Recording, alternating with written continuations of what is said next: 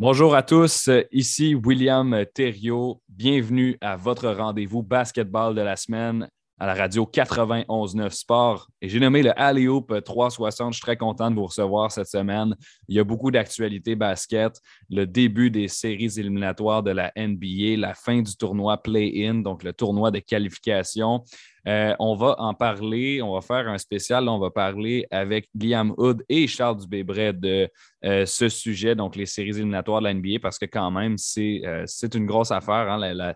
La, saison régulière de 82 matchs vient de se terminer. Et en fin d'émission, je vous invite à rester là, parce qu'on a David Osman, notre spécialiste basketball féminin, qui nous fait un tour guidé du repêchage de la WNBA. Et on va parler de Maëlle Gilles, donc une Québécoise, une fille qui a grandi à Montréal et qui maintenant vient de signer un contrat d'entrée, euh, contrat de camp d'entraînement avec euh, le Phoenix de, avec le Mercury de Phoenix, oui, dans la WNBA. Donc, ça, ça va être intéressant en fin d'émission. Pour l'instant, on est avec Charles Dubébret euh, qui va nous faire faire un tour des séries éliminatoires. Comment ça va, Charles? Ça va très bien, toi-même? Oui, ça va super bien aussi. Je suis excité euh, personnellement du, fait que les séries commencent aujourd'hui même. Euh, qu'est-ce que tu as remarqué? Euh, on va commencer peut-être dans l'Est. Qu'est-ce que tu as remarqué dans la conférence de l'Est parmi les, les, les match-ups qu'on avait qui étaient intéressants? Ben, ça a été ça intriguant de voir les, Hawks quand même remonter un petit peu là, dans le, tournoi play-in, de, de, passer maintenant de la 9e à la 8e place, puis de, de jouer, disons, un petit peu plus comme l'équipe qui avait fini euh, plus haut l'année dernière, qui avait fini mm. cinquième. Euh, si ma mémoire est bonne, ils avaient commencé contre les Knicks en première ronde, qui était mm-hmm. quatrième. Puis on attendait les Hawks meilleurs cette saison. C'est une équipe qui s'est cherchée pendant un petit bout de temps, mais je pense que le tournoi play-in peut avoir ce, côté-là de, donner un élan à certaines équipes, ce qui est le cas des Hawks en ce moment. Puis on l'a vu avec les Pélicans qui ont éliminé les Clippers hier soir. Euh, donc, quand même, de gagner deux matchs à haute intensité avec des implications aussi grandes, euh, surtout pour des équipes numéro 9, là, que c'est des matchs sans lendemain. L'équipe qui joue 7-8, tu peux perdre une fois puis te qualifier le, deuxième match. Mais euh, je pense que ça donne un petit élan, un petit boost. Puis euh, en tout cas, c'est le fun de voir les Pélicans voir ça euh, pour, euh, pour la progression de cette équipe-là, parce que si jamais Zion Williamson se met à rejouer éventuellement au basket, euh, ben, c'est une équipe qui va être intrigante avec Zion, Ingram, McCollum, Jonas Valanciunas et compagnie. on parle d'une équipe qui, en, peu de temps, pourrait se hisser vers le haut de la conférence de l'Ouest, à mon avis. Bien entendu, c'est un gros si, hein, la situation Williamson. Euh, puis comme je dis, ben, de voir Trey Young performer encore une fois hier soir sur le, stage des séries éliminatoires, ça, mettait bien la table, disons, à ce qui s'en vient en fin de semaine. Puis on a des, très, très belles séries qui commencent aujourd'hui. Je pense qu'il y a des séries vraiment intrigantes comme celle des Celtics contre les Nets, euh, les Raptors contre les Sixers, Jazz Mavericks à l'ouest avec la potentielle blessure de, de Doncic. Donc, euh, ça va être intriguant de voir tout ça. Donc, pour le moment, quand tu regardes le tableau des séries au complet, on a 16 équipes, 8 affrontements euh, de première ronde. Qui sont les formations à surveiller? Puis, tu sais, je sais que pendant la saison, souvent, on se dit, hey, telle équipe, elle peut se rendre loin, telle équipe, elle peut faire telle affaire. Mais là, là, ça commence pour vrai. Fait que si on prend tes prédictions en début de séries éliminatoires, mettons, je te demanderais, euh, c'est quoi tes finales de conférence de chaque côté? Et euh, ta finale NBA puis ton champion. Allons-y comme ça. Oui, euh, ben, si je commence par la, conférence de l'Ouest, euh, je ne vois pas comment les Suns ne seraient pas en finale de conférence. je pense qu'il ne faut vraiment pas avoir suivi le basket NBA cette année pour ne pas s'être rendu compte que ben, ils ont non seulement la meilleure fiche, mais c'est une équipe qui est excellente des deux côtés du terrain. Donc, euh, cinquième meilleure attaque de la NBA, troisième meilleure défense. Donc, de faire un, top 5 des deux côtés, c'est assez rare. En général, tu n'as pas même plus qu'une équipe par année qui, réussit à faire top 5 des deux côtés du ballon. Euh, donc, tu as, ça du côté des Suns. L'année passée, on doutait un peu d'eux par le manque d'expérience en série. C'est une équipe qui n'avait jamais fait les séries, qui, est passée de rater les séries à faire la finale NBA, ce qui est quand même un bon assez, euh, assez rare. Mais euh, maintenant qu'ils l'ont fait l'année passée, ben là, tu ne doutes plus de leur expérience, de leur faculté à bien réagir dans ces moments-là. Et c'est l'équipe aussi qui est la meilleure de la NBA dans les minutes clutch, donc les, fins de match, les cinq dernières minutes euh, quand le, score est, serré. Euh, et la raison est simple. La première, c'est que Chris Paul est un des meilleurs clutch player hein, de, la, NBA. c'est un joueur qui ne perd jamais le ballon dans ces moments-là. Donc, le, taux de perte de balle des Suns est, plus faible que tout le monde à la fin du match parce qu'ils ont Chris Paul comme meneur de jeu. Ben Puis, souvent dans les minutes clutch, les lancers que tu arrives à te créer, comme la défense est très serrée, ce n'est pas des, des lay au panier ou des tirs ouverts à trois points. Tu es obligé de forcer des fins de possession pour créer des lancers à 18 Souvent des petits mid-range des trucs comme ça. Hein. Chris Paul est bon là-dedans. Ben, Chris Paul n'est pas loin d'être le meilleur de tous les temps en termes de pourcentage de tirs réussis à, mi-distance. Et Devin Booker est un autre des quatre ou cinq meilleurs joueurs de la NBA à cette distance-là. Donc, tu as deux joueurs exceptionnels pour finir les matchs là-bas. C'est une équipe qui a, des, des, tireurs à trois points qui jouent en défense, des fameux 3D avec Jay Crowder, avec euh, euh, Michael Bridges, avec Cameron Johnson. Tu as DeAndre Ayton qui joue à l'intérieur. Tu as JaVale McGee qui a fait une belle saison. Il il manque rien à Phoenix. Donc, euh, de ne pas voir Phoenix en, finale de conférence puis ensuite en finale de l'NBA, je pense que c'est ne pas avoir suivi le basket cette saison. Il peut toujours avoir des surprises, bien entendu. je pense qu'on peut débattre un peu plus de l'équipe qui les affronterait éventuellement en finale de conférence. Je pense que les deux candidats principaux, c'est euh, bien entendu Memphis Golden State. C'est ça. Puis là, c'est de savoir est-ce que la jeunesse, l'explosivité des Grizzlies de cette saison euh, peut avoir le dessus sur l'expérience et le, le, pedigree de championnat euh, des Warriors avec Steph Curry et compagnie, si Steph Curry est en santé. Donc, ça, c'est une excellente question. Je pense que ça ne serait pas une surprise que les Warriors y soient, mais disons qu'on peut aussi faire confiance aux, aux Grizzlies. Donc, pour moi, ce n'est pas une une évidence qu'une ou l'autre de ces deux équipes-là va gagner ça. Euh, je pense que le gagnant de Jazz Mavericks, ça peut aller d'un côté ou de l'autre, mais je dirais peut-être avec la blessure de Doncic, je favoriserais le Jazz, mais je pense que cette équipe-là ne traversera pas les Suns. Donc peut-être une finale de conférence Suns-Grizzlies, mais comme je dis, pour moi, Grizzlies-Warriors, c'est ça dépend trop aussi de l'état de santé de Steph Curry. Ouais. On a trop de garanties là-dessus. Fait que cette année, je trouve ça dur de faire certaines prédictions parce que tu ne connais pas l'état de santé de Doncic aujourd'hui, tu ne connais pas l'état de santé de Steph Curry. Ce qui aurait un... Si j'avais la certitude que Steph Curry est en santé, je pense que je mettrais les Warriors. Comme j'en ai pas la certitude, j'ai tendance à peut-être donner un petit avantage aux Grizzlies. Euh, mais, mais pour moi, c'est quelqu'un qui m'argumenterait le contraire, j'aurais de la difficulté à argumenter avec lui. Donc, ben, euh, il y, a des points positifs pour chaque équipe. Hein. Si tu regardes les Warriors, euh, il y a encore un noyau de, joueurs en Steph Curry, Clay Thompson, Draymond Green qui ont été une dynastie, hein, qui, sont, qui se sont rendus en finale, qui ont gagné plusieurs championnats euh, pendant plusieurs années consécutives. Euh, donc, ces gens-là, ces joueurs-là ont l'avantage de l'expérience. Ensuite, les Grizzlies, pour moi, ont l'avantage de la fougue, de la jeunesse, de la volonté, de la mentalité. Ça, c'est l'identité à Memphis. C'est ça que les Grizzlies peuvent avoir. Donc, ça dépend tu donnes le plus de poids à, quel argument? C'est ça que ça donne finalement. E, e, exactement. Puis c'est pas, comme je dis, il y a tellement un impondérable important. Tu sais, c'est pas.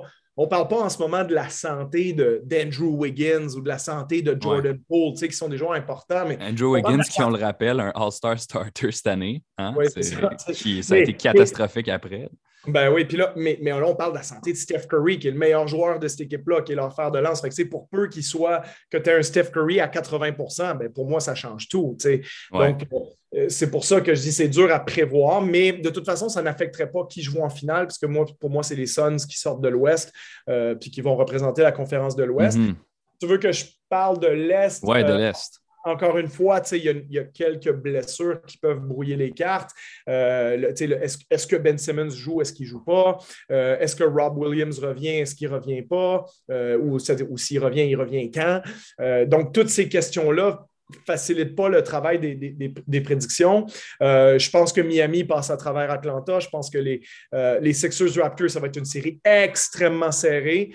mais pour moi, il y a quand même un élément parce que je pense que c'est c'est très à la mode de dire les Raptors ont tout ce qu'il faut pour battre les Sixers, pour les embêter. Je pense que c'est vrai.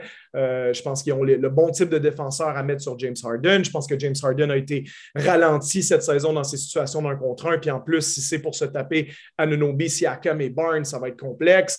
Euh, oui, je suis d'accord avec ça. Euh, les Raptors, c'est une équipe qui a tendance à doubler presque n'importe qui dans les situations de, post-up. Donc, on ne laissera pas Joel Embiid jouer au basket. On va y envoyer tout le temps deux joueurs dans les pattes. Fait que ça, je le sais aussi. Donc, je peux voir pourquoi les Raptors vont peut-être gagner la série. Par contre, moi, pour ma prédiction sur cette série-là, c'est Sixers en 7. Pourquoi?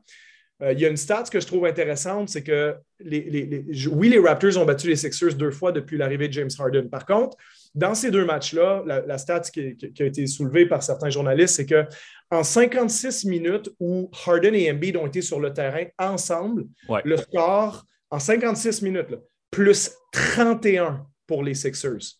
Donc, en quelque part, je me demande si la solution à leur problème pour Philadelphie, c'est de dire, regarde, pendant, si on fait jouer 38 minutes par match, Harden et, et Embiid, chacun, ben, on les joue 38 minutes ensemble.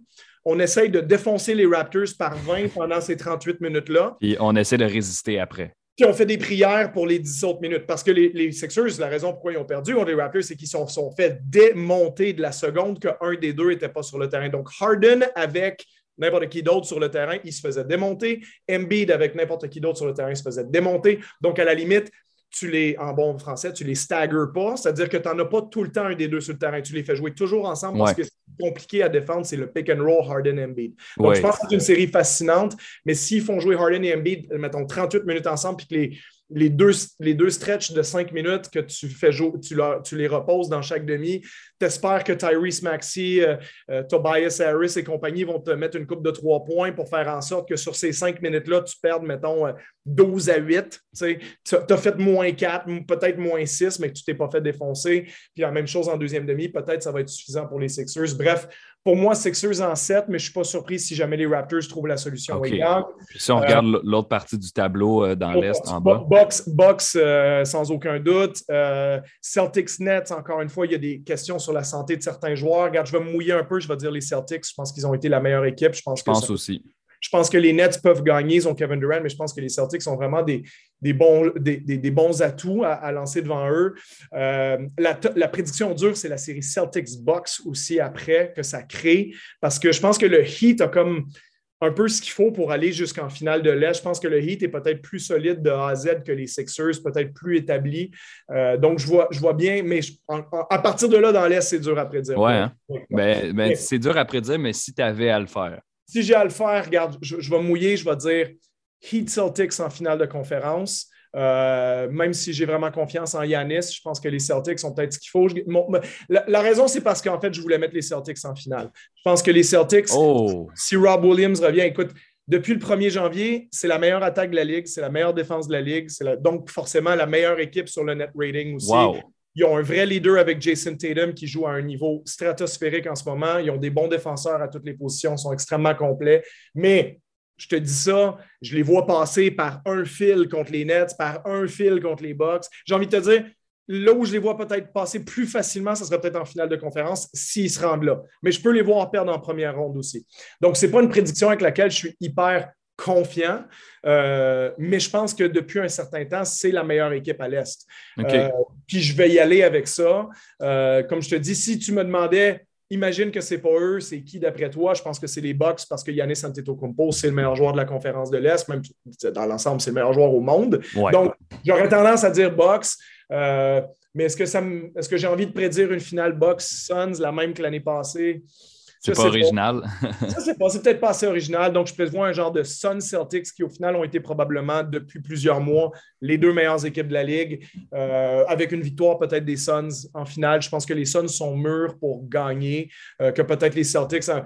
je trouve que c'est beaucoup prédire que les Celtics passent à travers tout le monde. Donc, j'ai fait tomber en finale, mais comme je te dis, leur match-up contre les Nets, c'est quand même contre Kevin Durant et Kyrie Irving. Donc, on pourrait s'en reparler dans deux semaines. Puis tu te regardes, Charles, tu les avais prédits en finale. Je trouve que c'est une année extrêmement complexe pour faire des, prédictions adéquates. Mais, comme je te dis, euh, dans l'Ouest, je suis plus confiant de mon pic des Suns parce qu'il y a trop de questions sur à peu près toutes les autres équipes. Parce que c'est clair, eux autres, ils sont à 64 victoires, c'est la meilleure saison de l'histoire de la franchise. Ils sont, s'ils ne gagnent pas cette année, quand est-ce qu'ils vont le faire? Ils n'ont pas de faiblesse. Honnêtement, tu les regardes, ils n'ont pas de faiblesse. ma question, c'est qui, comment tu les bats, les Suns? Encore l'année passée, tu pouvais mettre ça sur le dos de l'expérience, c'est nouveau, c'est bon. Là, ils viennent d'aller en finale.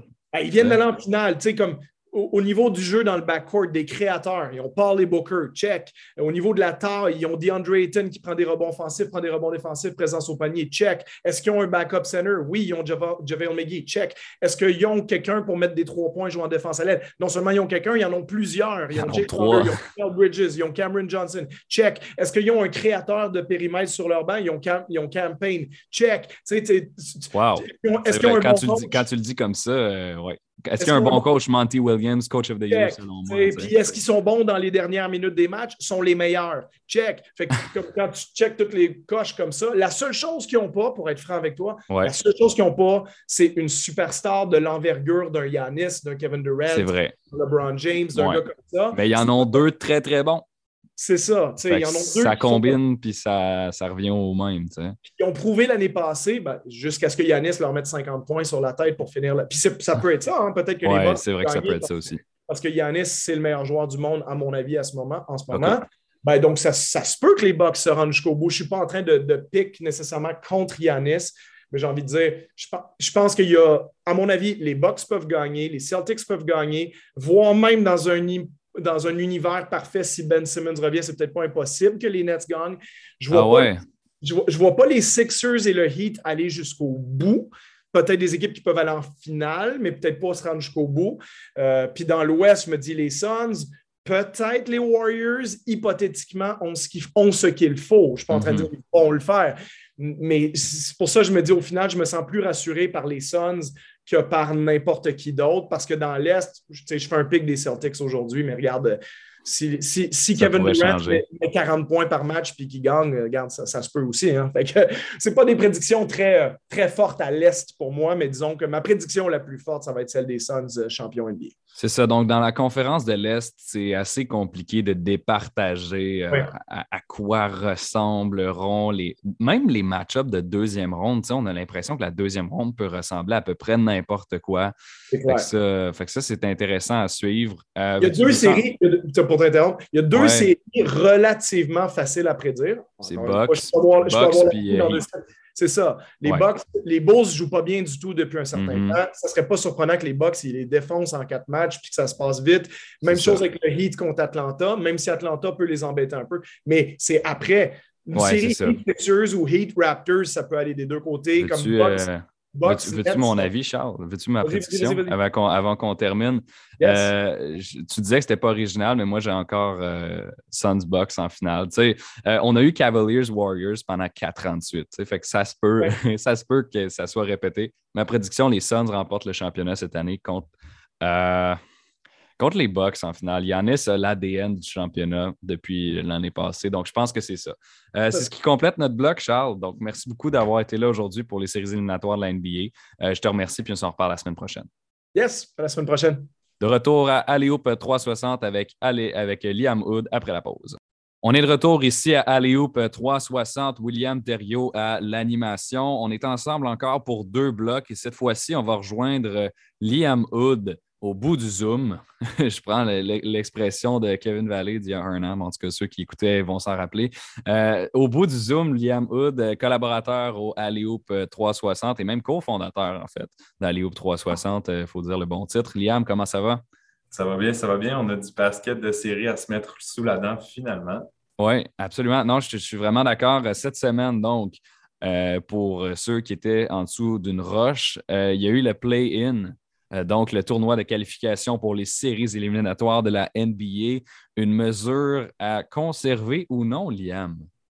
Bien, la réponse évidente, c'est oui. Le play-in cette année, un franc succès à mes yeux, étant donné que chacun des quatre matchs, euh, pas des quatre matchs, mais chacun des, rencontres qu'on a eues, c'était des rencontres super serrées du début à la fin. Les enjeux étaient au rendez-vous. Euh, il y a eu des larmes versées, il y a eu des foules qui étaient déjantées complètement. Ça a été euh, un franc succès plus que l'an dernier, même, j'ai l'impression. il y a moins eu, euh, par exemple, entre guillemets, des upsets. Il y en a moins eu que l'an dernier parce qu'on se souviendra des Grizzlies qui sont passés euh, devant les Warriors dans le tournoi de play-in. Ben, il, y en a, quand même eu deux cette année, hein, des upsets. Ben, entre guillemets, oui, Cleveland et les Hawks, à mes yeux, c'était un petit peu des équipes qui étaient au même niveau. Il y a les Pelicans et les Clippers. On s'entend que oui, les Clippers étaient devant au classement comme huitième tête de série, mais Paul George, qui avait la COVID-19, n'a pas participé. Donc, je pense qu'on était un peu tous au même niveau. Et puis, chacune de ces équipes-là, oui, était au même niveau, mais ce n'était pas un niveau décevant, c'était un niveau extrêmement élevé, un niveau de jeu euh, qu'on n'aura pas vu depuis un moment, de la part d'une équipe comme neuvième tête de série. Je pense aux Pelicans notamment qui vendredi soir ont défait les Clippers, comme on a dit. C'est un peu dommage parce que ce que tu gagnes, c'est un peu un aller simple vers un sweep versus les Suns ben oui, c'est ça. Hein.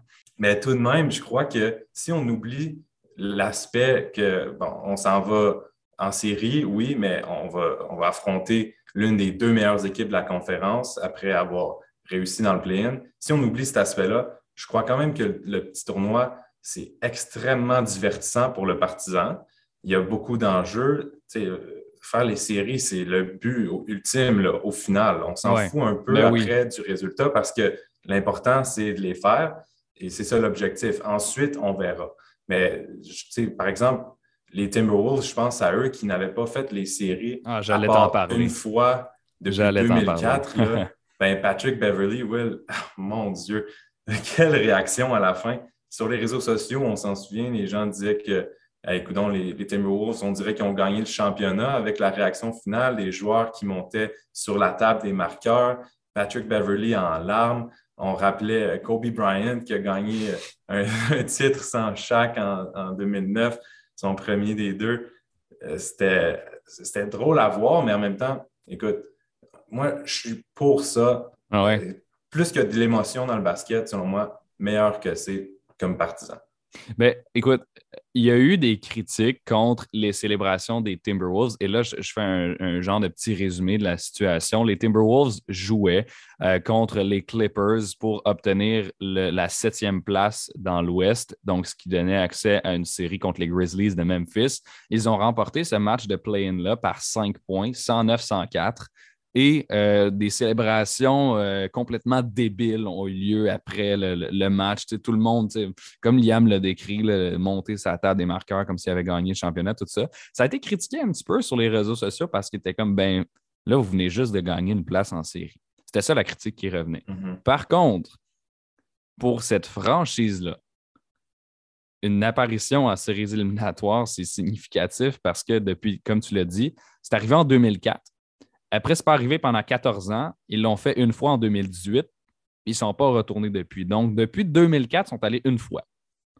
Puis aujourd'hui, ben, ils font une deuxième fois. Donc, c'est un peu pour ça, c'est un peu la dynamique historique qu'il y a. C'est le contexte. C'est le contexte qui fait que pour le Minnesota, c'est important. J'aurais compris que si Stephen Curry avait célébré de même parce qu'il se rendait en série, ça aurait été bizarre parce que lui, ça, il a été quatre ans en ligne en, en finale d'NBA. C'est pas ça, dépend euh, de ta perception des choses, je pense, et de ce que tu as accompli auparavant. Donc, petite parenthèse là-dessus. on, regarde un peu ce qui s'est passé. Veux-tu nous faire un résumé des matchs euh, du play-in, Liam?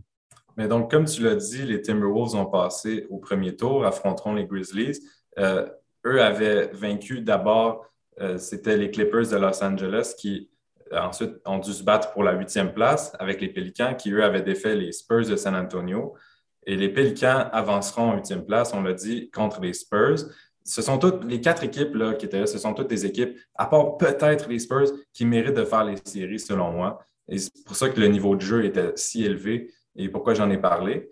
Si on fait, par exemple, le voyage de l'autre côté du tableau à l'Est, on a les Hawks d'Atlanta maintenant qui, eux aussi, vendredi soir, avaient un match à disputer contre les Cavaliers ont remporté ce match-ci, un deuxième de suite, après avoir vaincu euh, précédemment, c'était les Hornets de Charlotte. En huitième place, ça veut dire qu'on affrontera la première tête de série, le Heat de Miami. On peut en reparler un peu après si tu veux. Mm-hmm. Et puis, ceux qui ont, euh, qui, ont garanti leur billet des séries en septième position, ce sont les Nets, qui auront une série fort, fort, fort intéressante de premier tour face à des Celtics de Boston extrêmement robustes. Et puis, ce sont nos deux dernières équipes à faire les séries. Donc, ce qui veut dire que le tableau, en fait, est complet. On, a l'horaire déjà. Il y a certains matchs qui n'ont pas encore leur heure de diffusion officielle, mais sinon, tout est fait, tout est coulé dans le béton. Donc là, on, ne parle plus du play-in, on peut maintenant s'avancer et parler des séries éliminatoires. Absolument. Donc, on est rendu là. On en a parlé évidemment avec Charles Dubébret en premier bloc, les séries éliminatoires. Mais bon, on n'est pas là pour faire répéter à Charles ce qu'on vient de lui faire dire. Je veux l'opinion de Liam sur euh, ce qui va euh, se passer en séries éliminatoires. Huit séries, quatre dans chaque conférence. On connaît le format, c'est toujours le même.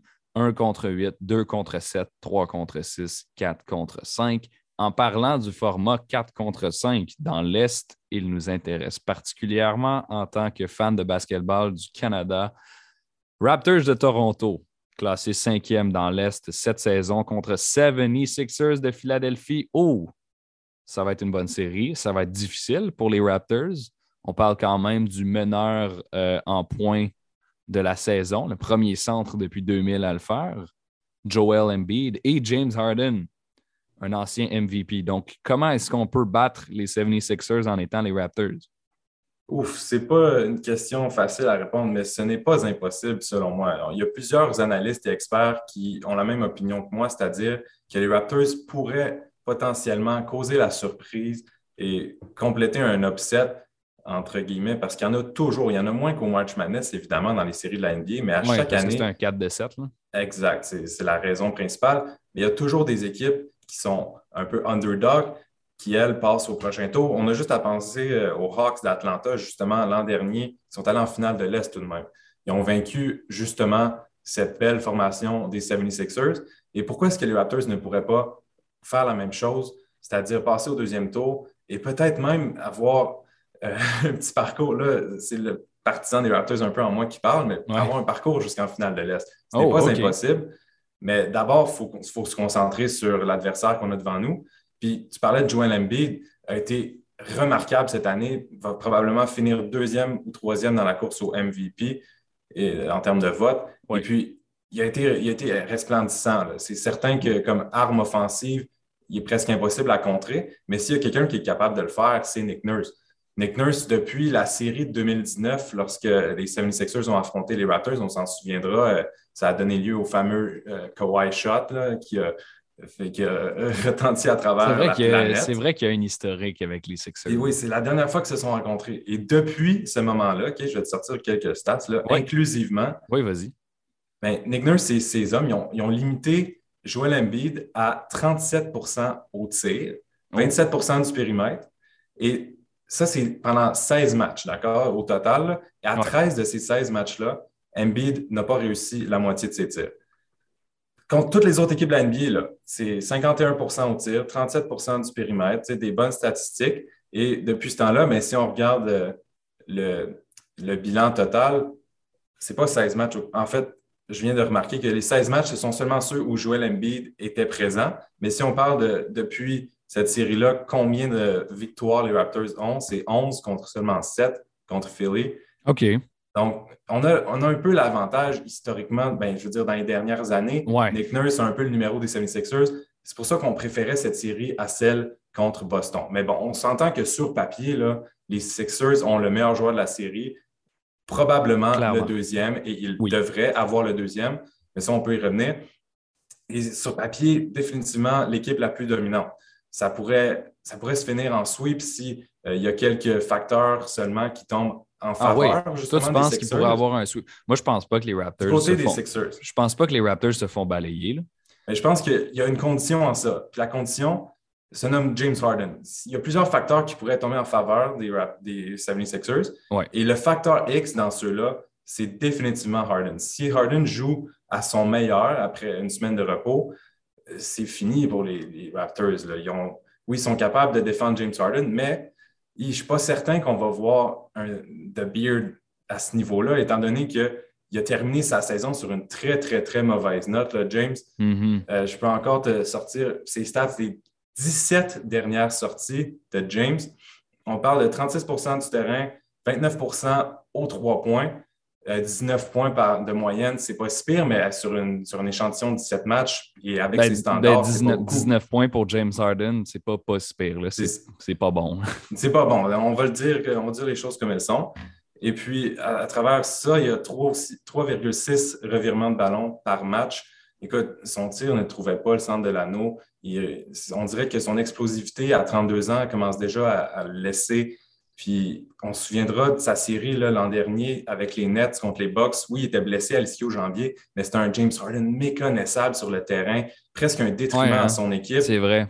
Puis historiquement, Will, on le sait, là, James, pas qu'il n'est pas clutch, mais en série, il n'a jamais prouvé nécessairement qu'il était capable de dominer une série de A à Z ben, le maximum, Le, maximum que, que, James Harden a réussi à faire, c'est une finale de conférence de l'Ouest avec Ouais, les Rockets en, contre les 2000 Warriors. les- en 2018. Euh, les Rockets étaient d'ailleurs, tranche de vie, les Rockets étaient partis pour gagner cette série-là avant que Chris Paul se blesse. Ouais. Il y a aussi eu le, le fameux match où les Rockets ont littéralement raté 27 tirs à trois points Ouais. consécutifs. Oui, oui, oui. Puis ça, j'ai l'impression que c'est vraiment, ça a été l'élément décisif, la série. Re- revenons à 2022, Ben ouais. euh, si tu le veux bien, euh, Oui, au, oui, lieu De...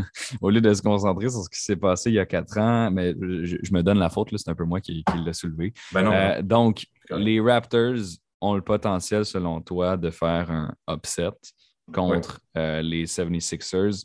Quelles sont les autres équipes à surveiller en série? Peut-être on va. Je t'emmène du côté de la conférence de l'Ouest. Qu'est-ce que tu retiens là, des, des duels qui sont présentés? Ben, je te dirais que les Grizzlies et les Timberwolves, j'ai l'impression que c'est une série qui peut aller en sept matchs. Ah oui. définitivement. Euh, les T-Wolves, euh, si Carl Anthony Towns est à son meilleur, Ah ouais. si Anthony Edwards est, est capable de. tu sais, On s'entend que sous les grands projecteurs, Edwards a prouvé qu'il n'avait pas froid aux yeux. Euh, si D'Angelo Russell peut aussi lui apporter. Sous- sous- attends, quand tu euh, dis les, sous les grands projecteurs, là, mais c'est la première fois qu'il s'en va en série dans NBA. Qu'est-ce que tu veux dire sous les je grands parlais du projecteurs? play-in en, en réalité, mais Ouais, mais n'est pas le les plus grands des projecteurs. Le je play-in, c'est mais pas le plus grand des projecteurs. Puis moi, je vais, je vais Les être honnête Grizzlies avec toi. je- cette série-là, c'est. Moi, je ça. Moi, je ne fais pas confiance aux Timberwolves pendant tout. Puis je pense pas que ça sera en sept matchs. Là, je leur donne peut-être une game. Ah oui, tu crois? Ouais, Ben, écoute, ça, ça risque d'arriver aussi. Là. Je ne dis pas que c'est ma prédiction officielle, mais ça ne m'étonnerait pas, étant donné que c'est quand même deux jeunes équipes. Oui, il y a de l'expérience un peu plus du côté des Grizzlies, mais pas tant que ça. là. Il, y a, il y a une série d'éliminatoires sous la ceinture de Jean Morant. Il n'y a pas, comme oui, il y a Steven Adams qui a de l'expérience, mais ce n'est pas ça qui vient changer la donne. Effectivement, ça a été une équipe mille fois meilleure que les Timberwolves toute l'année. Et puis, c'est une équipe défensive exceptionnelle au rebond. Il mène la, mène la ligue à plusieurs de ses chapitres, les vols, les interceptions, les blocs, tout. Donc, c'est sûr que je mettrais mon argent sur les Grizzlies, mais bon, Ouais. j'ai l'impression que ça va aller loin, puis ça va être divertissant tout de même. OK. Juste à penser à Anthony Edwards versus Jean Morant. Puis Oui, oui, oui. Ça, Ça, absolument. C'est deux gars qui se sont fait repêcher euh, tu sais, euh, haut dans le repêchage. Donc, euh, ça va être intéressant à suivre. Un premier choix, un deuxième choix. Pas la même année, par exemple, à un an de différence, mais ça reste que. Et puis, bon, là, si on regarde, bon, Phoenix, Pelicans, on sait que Phoenix risque d'en faire euh, une grosse bouchée. Ensuite, on regarde Dallas, Utah. Tu sais, Dallas a fini la saison, mine de rien, avec 52 victoires. On n'a pas beaucoup parlé des Mavericks cette saison, mais je pense qu'il y a quelque chose d'intéressant là-dedans. Oui, parce que c'est un peu comme avec les Celtics. Les Mavericks n'ont pas amorcé leur campagne du meilleur pied, mais en deuxième moitié, ils se sont ressaisis, puis défensivement, ont été exceptionnels.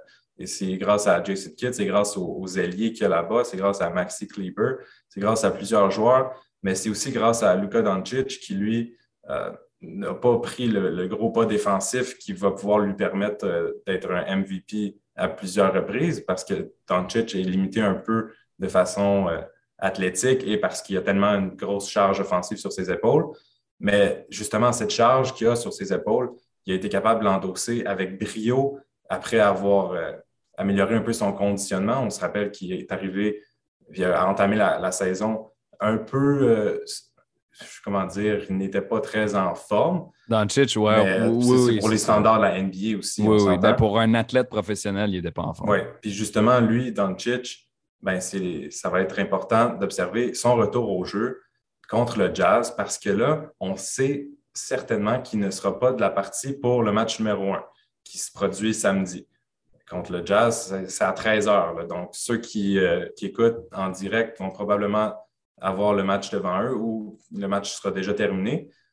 Donc, si Doncic n'est pas là pour le premier, il ne devrait pas être là pour le deuxième non plus. S'il rate plus que ça, écoute, j'ai de la difficulté à voir les Mavericks passer malgré, euh, malgré leur fiche cette année, parce que le Jazz est une équipe plus complète sans Doncic du côté des Mavericks, qui, euh, Jalen Brunson et Spencer Dinwiddie sont des excellents créateurs offensifs pour eux-mêmes et pour autrui, mais ce ne sont pas des Luka Doncic, ce ne sont pas les engins de cette équipe comme Luka, il l'est. Donc, Ça dépend. Moi, je dis que ça dépend 100 mhm. du retour de Luca. Oui, ça, peut aller, ça peut aller des deux côtés, cette série-là. Donc, euh, Liam Hood, euh, c'est déjà tout le temps qu'on avait aujourd'hui. Je veux te remercier de ta présence à alleoup360.com. Euh, ben, pas .com, alleoup360. donc, merci pour cette chronique série éliminatoire de la NBA. Merci à toi. On se retrouve après la pause pour parler du repêchage de la WNBA avec David Osman. Pour la première fois de l'histoire, il y a une Québécoise qui va rejoindre les rangs professionnels. On termine cette émission d'Aléoupe 360 en beauté en parlant de basketball féminin avec notre collaborateur régulier pour ce sujet, David Osman. Comment vas-tu, David? Ça va très bien, très bien. Merci beaucoup, William. NBA, euh, WNBA, excuse-moi, draft terminé. Euh, la saison arrive, on a des bonnes nouvelles pour le basketball québécois. Donc, euh, je pense que ça va, on va avoir du fun aujourd'hui, là, de bonnes nouvelles. Absolument. Donc, ce qu'on vous propose aujourd'hui, euh, pour ceux qui suivent peut-être un peu moins l'actualité du basketball féminin, c'est correct, on vous le pardonne. Par contre, on vous donne un cours de rattrapage aujourd'hui parce, que, parce que durant la semaine, euh, ça a été le repêchage de la WNBA. Ce, repêchage-là, malheureusement, passe un petit peu plus en dessous du radar. Mais ça tombe bien parce qu'on a David et David connaît beaucoup le basketball féminin. Donc, il est capable de nous décrire un peu euh, ce qu'il y a à retenir, quelles équipes ont fait des bons coups, quelles équipes ont fait des mauvais coups et on va commencer avec, je pense, euh, l'élément à retenir d'un point de vue euh, québécois, montréalais. Maëlle Gilles euh, de l'Université Arizona State, une québécoise, vient de signer un contrat de camp d'entraînement avec le Mercury de Phoenix dans la WNBA. Ça, c'est gros, c'est énorme. C'est la première femme de la province à se rendre dans la WNBA. C'est juste un camp d'entraînement. C'est juste un camp d'entraînement pour le moment, mais est allé plus loin que n'importe qui euh, de la province et ça peut ouvrir le chemin pour d'autres joueuses d'ici. David, réaction par rapport à ça? Wow, c'est ça le mot, c'est wow. On a, on a une Québécoise qui, qui a été euh, ici au secondaire, qui, qui a passé euh, au collégial avec les nomades du collège Montmorency. Ensuite, elle est partie à Rutgers faire ses années, où elle a bien performé. Elle, était une très bonne joueuse, euh, une joueuse clé à Rutgers, une fille qui faisait le March Madness assez régulièrement, pour ensuite graduer et faire sa dernière année à Arizona State, puis avoir des, des, des bons chiffres, des bons chiffres. On en avait parlé euh, durant l'année, 9,9 points par match qu'on pourrait arrondir à 10, 7,7 rebonds par match, 2,8 euh, euh, assists par match, 1,8 steals par match, 1,2 blocs par match. Donc, tu sais, c'est quand même une joueuse polyvalente puis c'est un peu ce qu'elle a fait lorsqu'elle était ici à Montmorency. C'est une fille qui faisait des, triple-double. Elle, faisait un, 13 points, un, 10 rebonds, un 9 assists. Donc, tu, tu vois un peu euh, qu'elle que, a les mêmes habitudes et que c'est simplement encore plus développé à Arizona State. Mais sincèrement, c'est une fierté euh, pour le basketball québécois aussi masculin, parce qu'on a quand même un produit du Québec, c'est une athlète du Québec qui, aujourd'hui, les jeunes femmes peuvent regarder pour dire Wow, si elle, a fait la WNBA, elle a un, contrat de d'entraînement avec les Mercury, mais ben, peut-être que moi aussi je peux. Fait que là, c'est rendu temps. Exactement. Puis moi, je pense qu'il y a un parallèle à faire avec ça. Euh, je discutais cette semaine avec, euh, avec Annie Larouche de l'Alliance de Montréal et elle me disait Cette semaine, j'ai eu le premier petit gars qui m'a dit que son rêve, c'était de jouer pour l'Alliance. Ça, c'est ça, ça veut dire quelque chose. Et, je vois un parallèle avec Maëlle parce que maintenant, tu sais, Maëlle, c'est une fille de Montréal, une forward, une grande fille. Puis euh, elle se rend à ce niveau qui est professionnel carrément, qui est le plus haut de basketball féminin au monde, la mhm. WNBA. Donc, tu as des petites filles euh, de Laval. Elle est allée à Montmorency. Des petites filles de Laval qui la regardent aller et qui font Ah, moi, je veux être comme Maëlle Gilles. Mais ça, c'est cool parce qu'on n'avait pas ça avant ici au Québec, puis ça donne, euh, tu sais, ça, ça, capable, ça peut convaincre des enfants euh, qui ont un rêve, puis ça peut les pousser à aller loin. Puis, tu sais, peut-être que ces enfants-là, ils n'iront pas jouer dans NBA, dans WNBA, tu sais, c'est rare, Mais mm-hmm. peut-être qu'ils vont avoir une carrière au secondaire, peut-être qu'ils vont aller jouer au cégep, peut-être qu'ils vont aller à l'université, tu sais, ça peut les amener loin dans la vie, puis c'est ça qui est positif. Mais comme tu dis, c'est exactement ça parce que dans la NBA, euh, Bénédicte Mathurin, euh, il a pu regarder Lugens, il a pu regarder Chris Boucher, il a pu regarder des gars, euh, des gars comme Ken Birch. Fait que c'est des gars de Montréal. Puis je dis, OK, moi aussi, Bénédicte, Ben, je peux le faire. Puis d'autres jeunes aujourd'hui regardent Ben en se disant, OK, moi aussi, parce qu'on a des exemples tangibles de gars de Montréal qui sont dans la NBA. Fait que là, la première fois, tu sais, les filles que je coach moi-même ou, ou les plus jeunes, je peux leur dire, hey, regarde, il y a Maëlle qui a travaillé fort, là, qui a fait ce qu'elle avait à faire, regarde où ce qu'elle est rendue. Puis juste le fait d'avoir un contrat euh, pour un camp d'entraînement WNBA, c'est tellement difficile. C'est pas n'importe qui qui peut avoir ça. Donc, sincèrement, comme, comme tu as dit, moi, je suis vraiment content parce que là, on peut commencer à dialoguer. Puis la jeune fille qui regarde ça peut commencer à dire, OK, j'ai un vrai modèle. C'est pas euh, mes coachs qui me disent, vas-y. Il y a quelqu'un qui a déjà fait, fait, les, les, pas avant moi. Donc, sincèrement, je pense que le Québec euh, devrait se réjouir d'avoir comme une, cette première, en fait. Oui, absolument. Si on regarde un peu euh, euh, ce que Maël Gilles a fait, là, comme tu, tu l'as survolé un peu les statistiques, c'est une joueuse très polyvalente. 10 hein. points, 8 rebonds, 3 passes, deux vols de balles, un bloc à tous les matchs. Donc, ça, c'est pour, pour, sa dernière saison dans la NCA, je parle, c'est ses moyennes. Donc, c'est vraiment intéressant de voir ça. Euh, on, regarde le, Mercury de Phoenix l'année passée, les meilleures joueuses, Brittany Griner, bon, elle a maintenant des, problèmes euh, cette année euh, avec la Russie et tout ça. Il y a Skyler Diggins-Smith, Diana Taurasi. Donc, Maël Gilles est dans la même équipe que ces filles-là. Tu sais, ça, c'est quelque chose quand même de, de, ben, frappant, puis d'agréablement surprenant. Puis, ce que je veux dire aussi, David, là, je, vais te lancer des fleurs, mais c'est parce que moi, je pense que David obtient aujourd'hui son badge de certification parce que si on revient quelques semaines, il m'a dit Maël Gilles va jouer professionnel. Il me l'a dit, c'est dans l'émission, vous pouvez aller écouter là, quand David était là il y a quelques semaines, plusieurs semaines, peu importe. Il l'a dit. Fait regarde, vous avez la preuve, il savait. en plus, en disant ça, tu viens de me faire appeler, puis je m'en souviens, j'avais dit, c'est sûr qu'elle joue professionnelle. Mais, mais sérieux, c'est connaissant son éthique de travail, puis les intangibles qu'elle a, pour moi, ça aurait été vraiment un gaspillage. Tu sais, que cette fille-là ne joue pas professionnelle, mais merci. tu viens de me faire rappeler, là, là, je me sens bien, là, j'allais chercher mon badge. c'est bon, il, t'attend donc. on va regarder, euh, on va regarder le, repêchage euh, euh, dans, son ensemble, David, si tu le permets. Donc, Maël Gilles, oui, une, une, grande fierté, évidemment. Mais là, on va se pencher sur l'entièreté de la séance Qu'est-ce que tu as retenu? On, on, regarde, euh, on regarde le, premier choix, Ryan Howard, une garde de Kentucky qui s'en va avec Atlanta. Ensuite, on a Nelissa Smith, deuxième, Shakira Austin, troisième. Il y a trois rondes, il hein, faut le savoir, euh, dans le draft de, la WNBA. Et euh, il y a 12 équipes. Donc, on est à trois rondes de 12, 36 choix au total. David, qu'est-ce que tu as retenu? Euh, je, vais être honnête, en plus, on en parlait un petit peu. Euh, oui, moi, cette année, j'étais un petit peu déçu. Déçu dans le sens que je m'attendais à, à, voir Caitlin Clark. Je m'attendais à euh, mhm.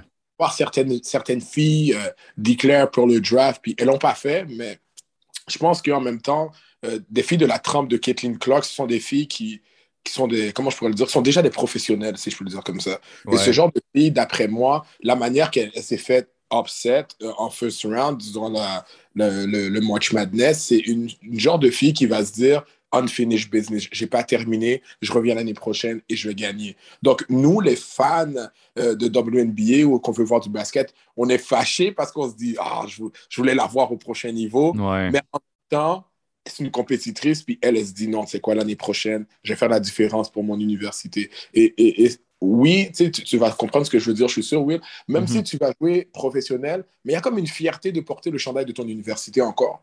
C'est ton université, c'est tes amis, tu représentes une, une, communauté. Donc, il y a tout ça qui vient en ligne de compte. Oui, je suis d'accord avec toi, oui.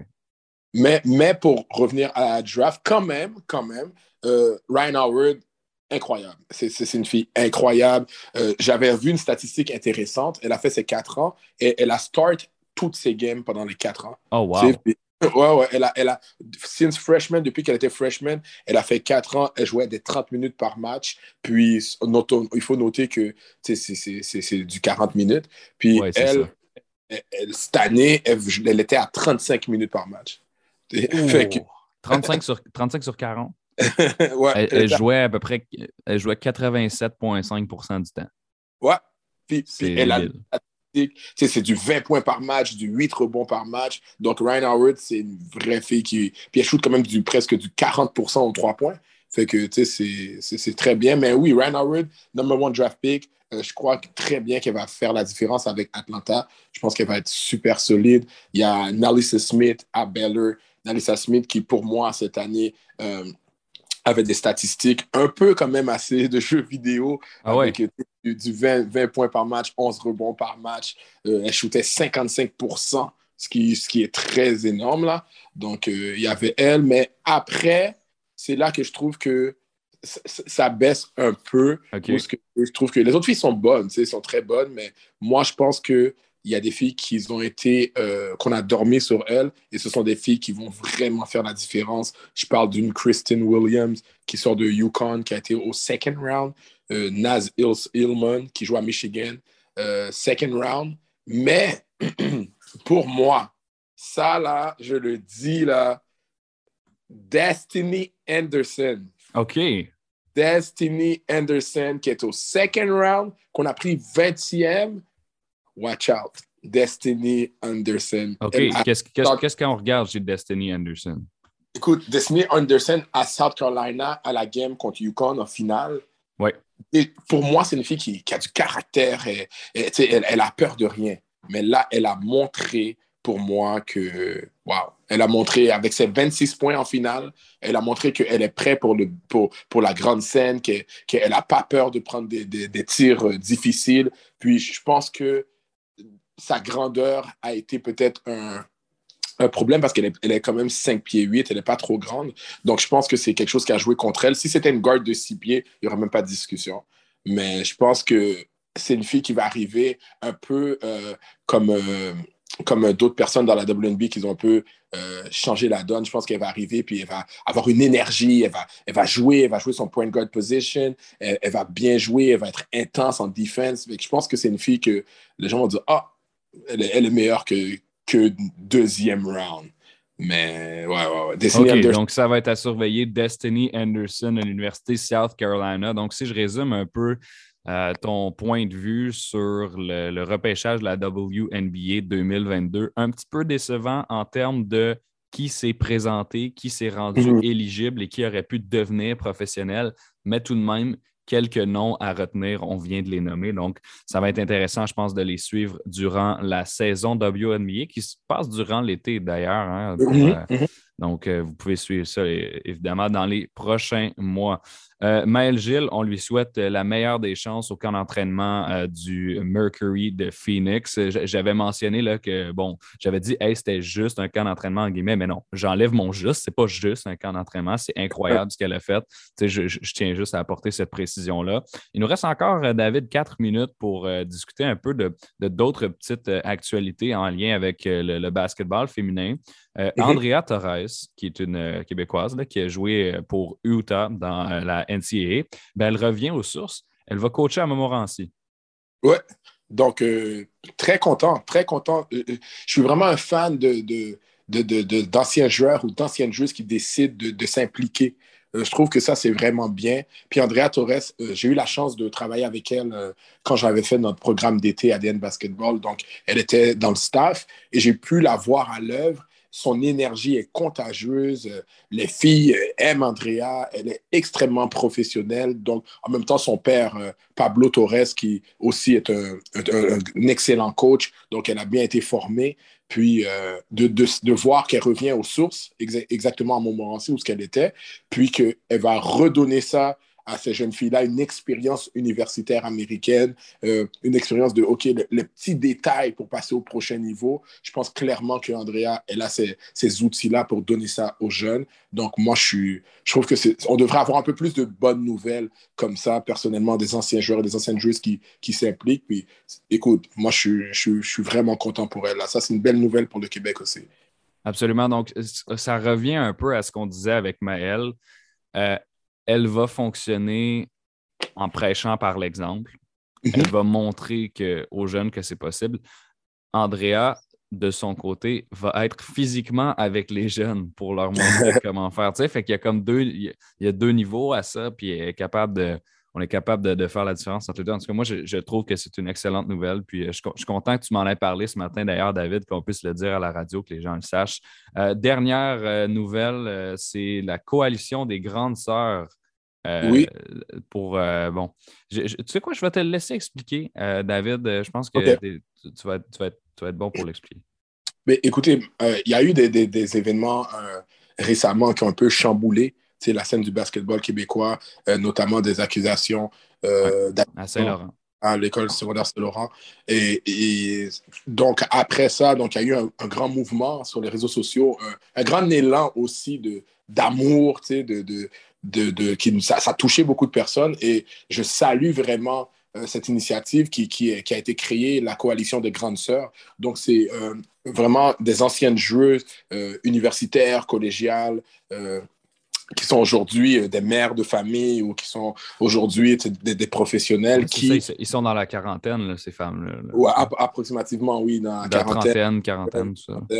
Et, qui désirent aujourd'hui dire, vous savez quoi, on ne va pas juste euh, parler, mais on va faire vraiment un mouvement pour vous donner une place saine, une place sécuritaire où ce que les femmes peuvent euh, s'épanouir, jouer au basket, avoir du fun. Donc, pour euh, aider les, les, jeunes filles du programme de Saint-Laurent. Ouais. Exactement. Donc, ça a commencé comme ça. Puis en même temps, euh, je pense que cette situation a aussi mis la lumière sur le fait qu'il y a d'autres endroits ou d'autres personnes qui peuvent en souffrir sans le dire. Donc, le 30 avril, euh, ils vont faire euh, un Queen of the Court ou un shooting où ce que euh, toutes les, les, jeunes filles sont invitées à y aller au Collège Montmorency, si j'ai bien lu. elles sont invitées à y aller. Puis, il y a un lien sur Internet dans Coalition des grandes sœurs où ce que vous pouvez vous inscrire. Mais vraiment, c'est une, super, une superbe initiative où ce que maintenant, les filles peuvent y aller, euh, aller passer du temps, discuter, euh, s'ouvrir avec d'autres femmes qui ont euh, peut-être même passé par là ou qui ont joué à un certain niveau, ce qui comprennent cette réalité-là. Donc, ça, c'est encore là, sincèrement, je trouve que c'est un gros plus pour la communauté du basketball québécois en général et surtout la communauté du basketball féminin au Québec. Donc, euh, sincèrement, je lève mon chapeau à toute l'équipe de la Coalition des Grandes Sœurs. Superbe initiative.